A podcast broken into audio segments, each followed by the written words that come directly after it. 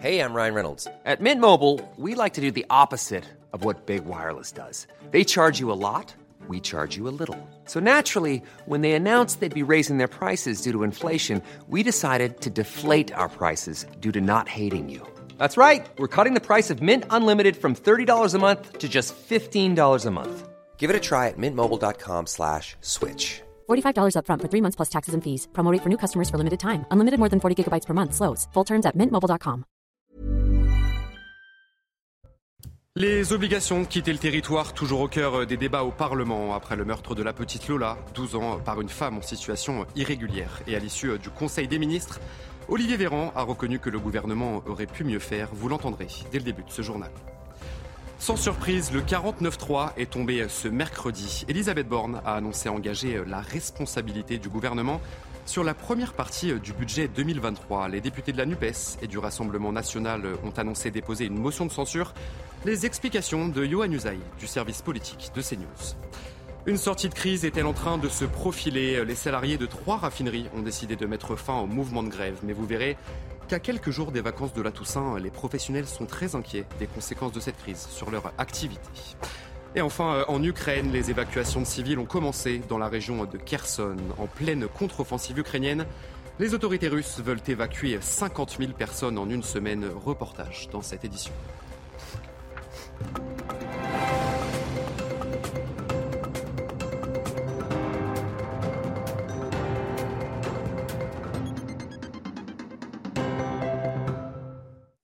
Bonsoir à tous, soyez les bienvenus dans l'édition de la nuit. La politique ne faiblit pas autour des obligations de quitter le territoire. Après le meurtre de la petite Lola à 12 ans, la suspecte faisait l'objet d'une obligation de quitter le territoire depuis le mois d'août. Et ce mercredi, à l'issue du Conseil des ministres, Olivier Véran a reconnu que le gouvernement aurait pu mieux faire. Quentin Gribel, Elodie Huchard.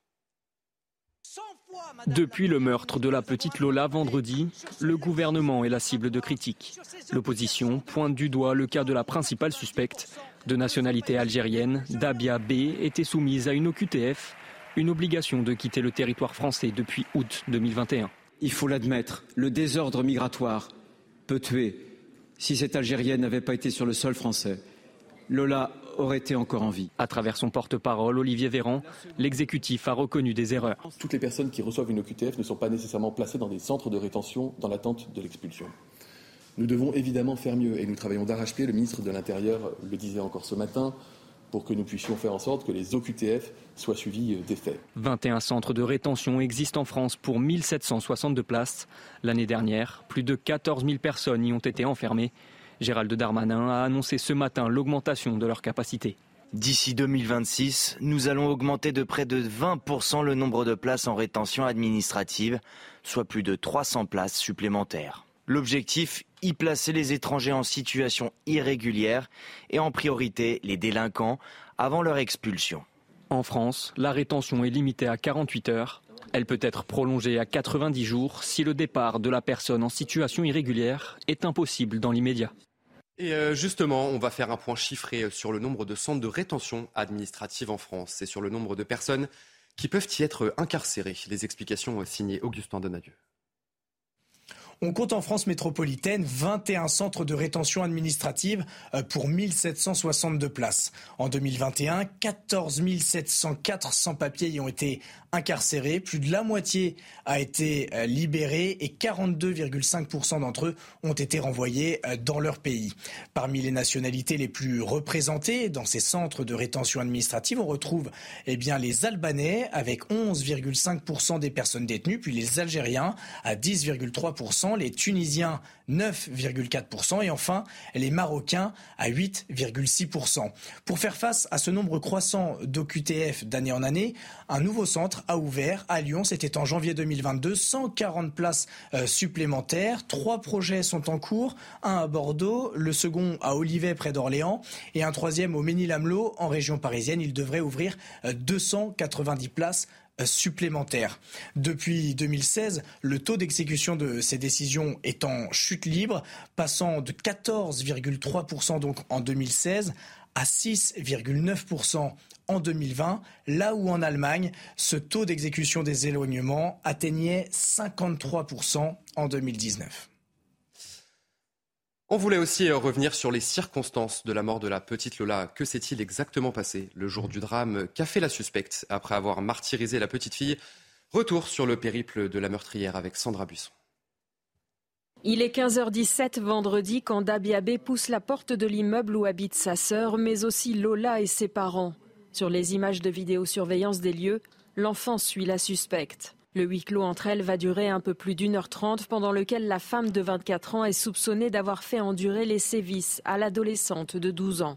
À 16h48, la suspecte ressort de l'immeuble, seule, avec la malle en plastique et deux valises. Elle va errer une heure dans la rue Manin, abordant des passants, certains pour l'aider à porter la caisse. Elle appelle ensuite l'homme qui est depuis mis en examen pour recel de cadavres. C'est une ancienne connaissance. Il l'emmène avec ses macabres bagages dans son VTC jusque chez lui à Agnières-sur-Seine. Là, elle se lave et se change et y reste jusqu'à 22h30, heure à laquelle l'homme lui appelle un VTC parce qu'elle dit vouloir retourner chez sa sœur. Quand le VTC arrive, l'homme conseille au conducteur de ne pas toucher la malle. À ce moment-là, selon les premiers éléments, son patron lui a déjà dit que la femme est recherchée par la police. La suspecte monte dans la voiture, seule, toujours avec la malle et le corps de Lola, et revient dans le 19e arrondissement, à l'adresse de départ. La malle est abandonnée dans la cour. La suspecte prend la fuite en transport en commun, selon nos informations, jusqu'au terminus du tramway 1. C'est là qu'à 1h du matin, un deuxième homme vient la chercher et l'emmène chez lui à Bois-Colombes, où elle passe la nuit avant d'être interpellée à 7h40. Un gendarme a été grièvement blessé ce mercredi à Pugnac en Gironde après avoir été percuté par un automobiliste à la suite d'un refus d'obtempérer. Il a été traîné sur plusieurs dizaines de mètres.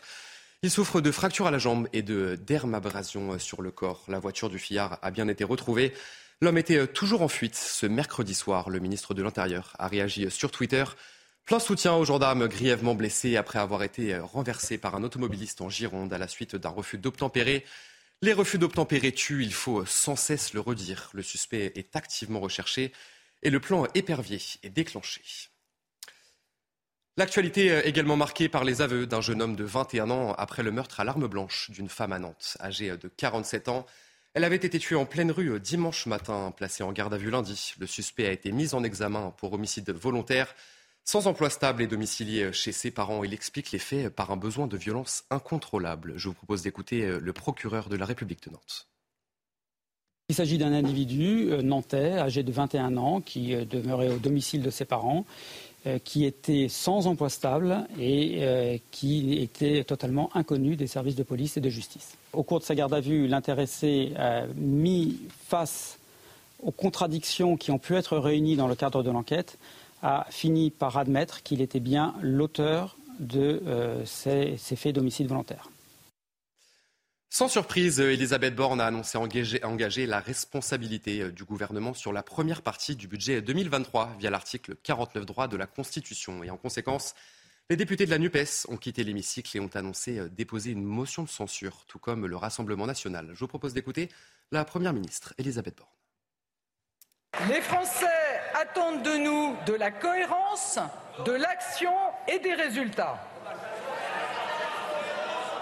Aussi, aussi, sur le fondement de l'article 49, alinéa 3 de la Constitution, j'engage la responsabilité de mon gouvernement pour la première partie du projet de loi de finances pour 2023. Et pour en parler, Johan Usaï du service politique de CNews nous a rejoint. Bonsoir, Bonsoir Johan. Quelles conséquences à présent pour les gouvernements Tout simplement, que va-t-il se passer maintenant?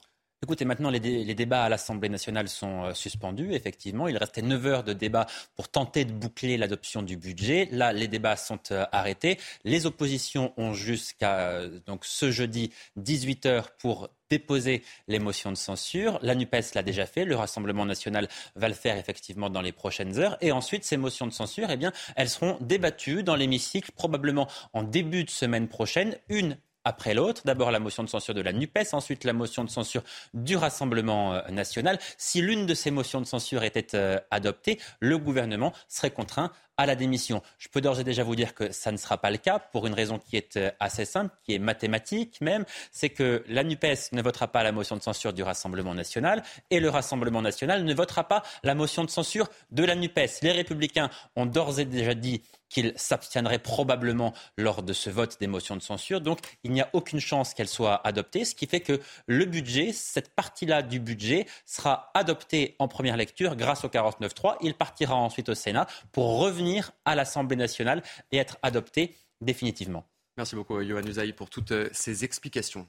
Dans l'actualité également, la situation qui devrait s'améliorer à la pompe dans les prochains jours. Ce mercredi, les salariés grévistes de deux sites pétroliers de Total Energy dans le Nord et les Bouches-du-Rhône ont décidé de suspendre leur mobilisation.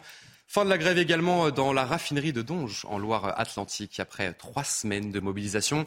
La CGT appelle à la reprise du travail. On va faire le point sur place avec Mickaël Chaillot et Jean-Michel Decaze.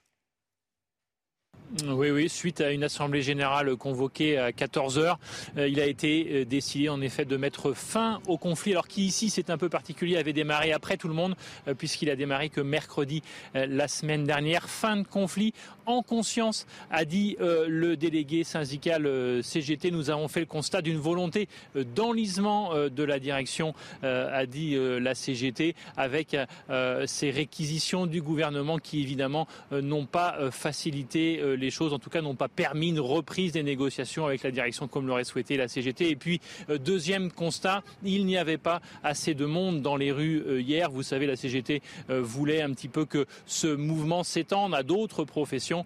La CGT, en tout cas ici à Donge, a fait le constat que ça n'a pas été le cas et qu'il n'y avait donc pas l'impulsion nécessaire pour poursuivre le mouvement. Et puis, dernier point, on a ici fait également, on a la volonté, j'ai envie de dire, de, de garder des forces pour le prochain combat, celui contre la réforme des retraites, bien sûr.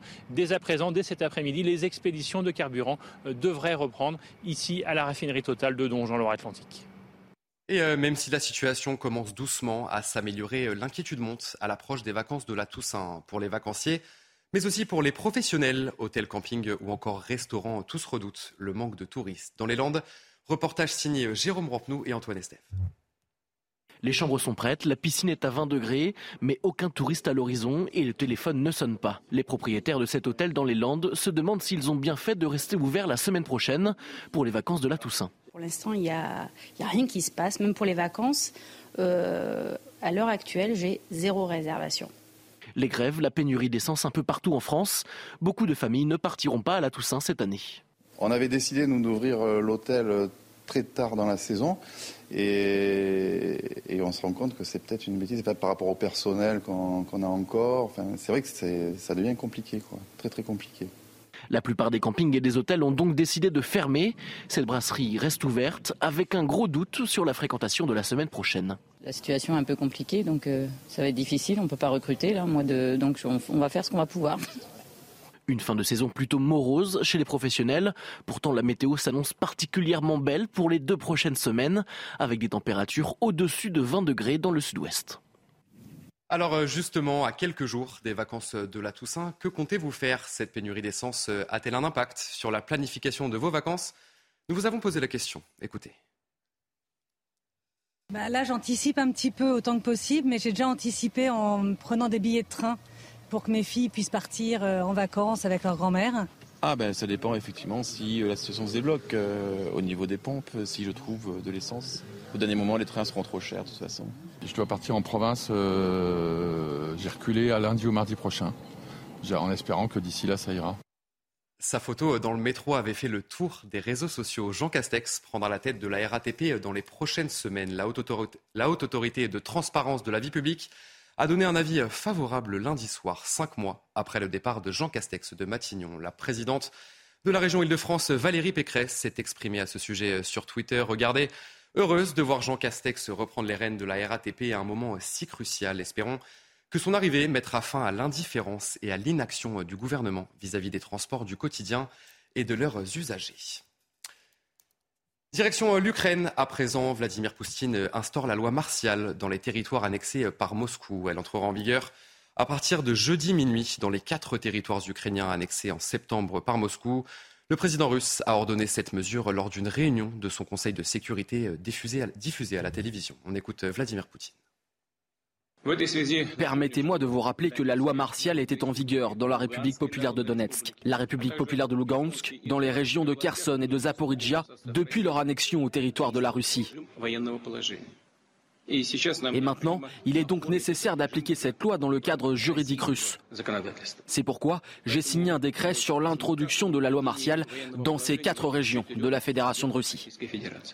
Toujours euh, en Ukraine, les évacuations de civils ont commencé dans la région de Kherson, en pleine contre-offensive ukrainienne. Les autorités russes veulent évacuer 50 000 personnes en une semaine. L'Ukraine accuse la Russie d'essayer de faire peur aux habitants dans cette région, annexée en septembre et occupée par la Russie depuis le printemps. Maxime Lavandier et Mathilde Couvillère-Floirna. Les files d'attente s'allongent. À Kherson, les civils patientent avant d'être évacués par les autorités russes.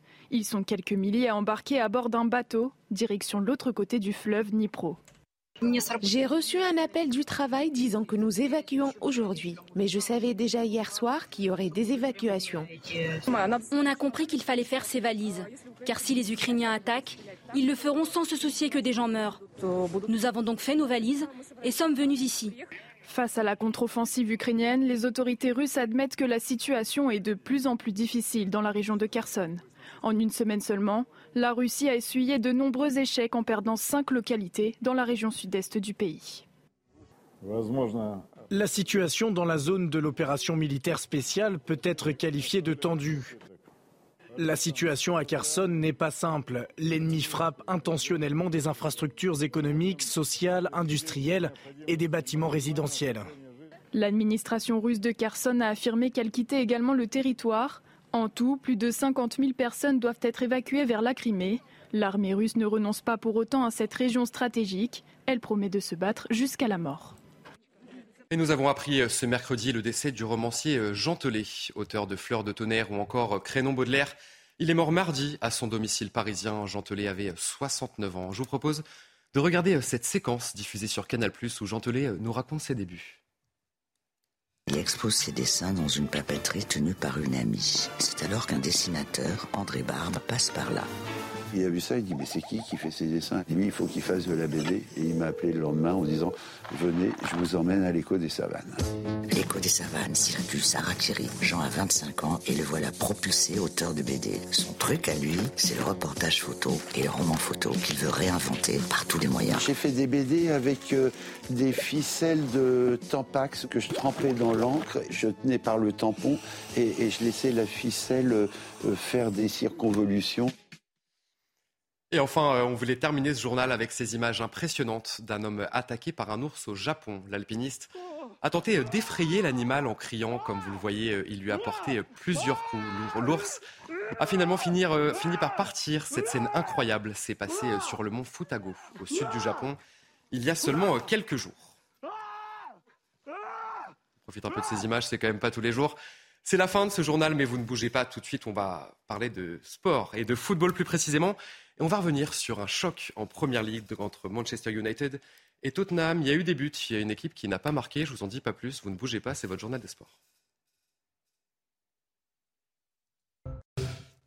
Et on commence ce journal des sports avec du football et un choc de première ligue qui était à suivre sur Canal+. Manchester United accueillait Tottenham à Old Trafford.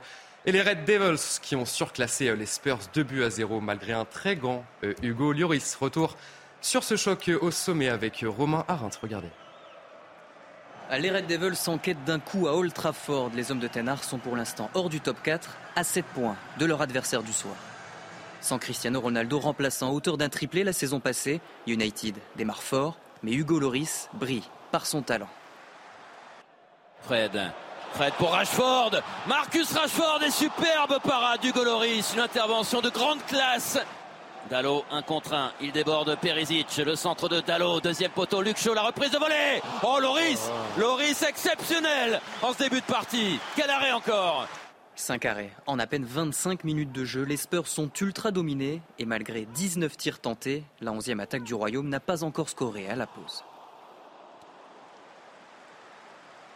Mais la réussite revient finalement dès le retour sur le terrain. La frappe de Fred est déviée par Davis et trompe Hugo Loris. United prend logiquement les devants et fait le break à 20 minutes du terrain. Fred, Fred, Bruno, la frappe Eh oui, Bruno Fernandez de nouveau Son deuxième but de la saison, après avoir battu Arsenal à domicile, United s'offre Tottenham et revient à un point du top 4. Et euh, du foot toujours, mais cette fois-ci euh, en Espagne, deux jours après son couronnement au Ballon d'Or, Karim Benzema retrouvait le terrain avec le Real. Un retour très attendu sur la pelouse d'Elche. L'attaquant des Bleus a une nouvelle fois brillé. Après l'ouverture du score de Valverde, l'ancien Lyonnais a inscrit le but du break à un quart d'heure du terme. Asensio en fin de match, a marqué un troisième et dernier but pour les merengues. Score final 3 buts à 0. Benzema du match et les Madrilènes s'échappent au classement avec 6 points d'avance sur leur dauphin, le FC Barcelone.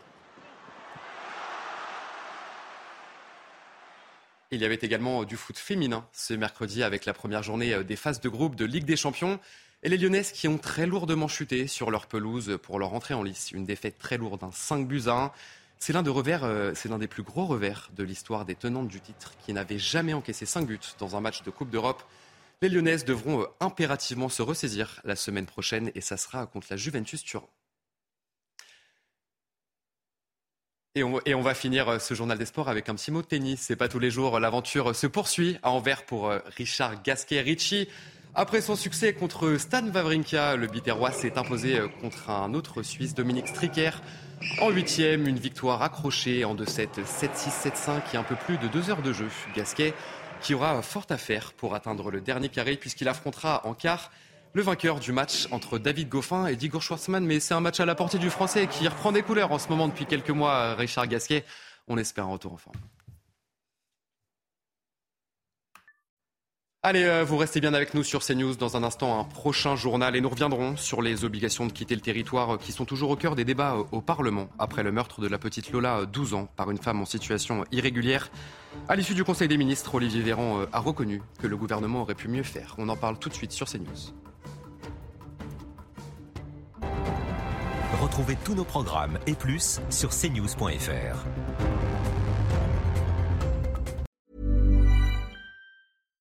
when we're on a budget, we still deserve nice things. Quince is a place to scoop up stunning high-end goods for 50 to 80% less than similar brands.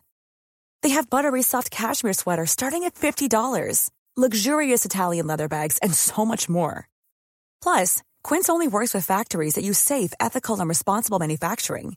Get the high-end goods you'll love without the high price tag with Quince. Go to quince.com/style for free shipping and 365-day returns.